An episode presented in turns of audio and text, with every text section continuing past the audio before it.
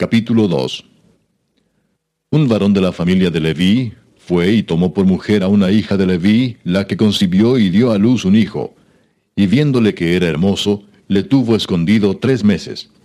Pero no pudiendo ocultarle más tiempo, tomó una arquilla de juncos y la calafateó con asfalto y brea, y colocó en ella al niño y lo puso en un carrizal a la orilla del río. Y una hermana suya se puso a lo lejos para ver lo que le acontecería.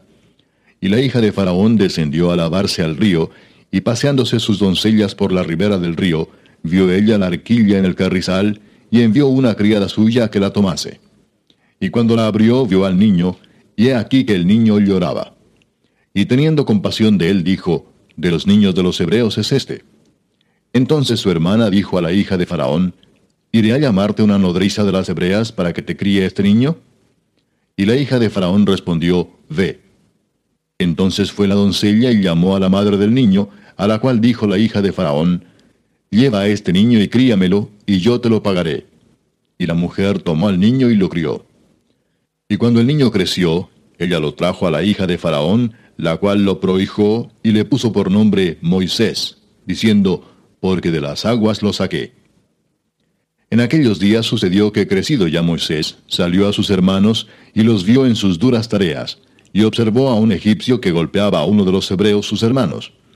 Entonces miró a todas partes, y viendo que no parecía nadie, mató al egipcio y lo escondió en la arena. Al día siguiente salió y vio a dos hebreos que reñían. Entonces dijo al que maltrataba al otro, ¿Por qué golpeas a tu prójimo? Y él respondió, ¿Quién te ha puesto a ti por príncipe y juez sobre nosotros? ¿Piensas matarme como mataste al egipcio?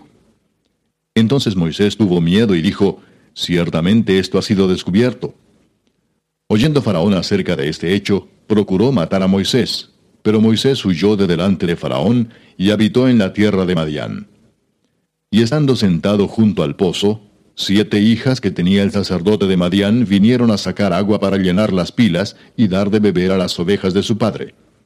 Mas los pastores vinieron y las echaron de allí. Entonces Moisés se levantó y las defendió y dio de beber a sus ovejas. Y volviendo ellas a Reuel, su padre, él les dijo, ¿Por qué habéis venido hoy tan pronto? Ellas respondieron, Un varón egipcio nos defendió de mano de los pastores, y también nos sacó el agua y dio de beber a las ovejas. Y dijo a sus hijas, ¿Dónde está? ¿Por qué habéis dejado a ese hombre? Llamadle para que coma. Y Moisés convino en morar con aquel varón, y él dio su hija Séfora por mujer a Moisés.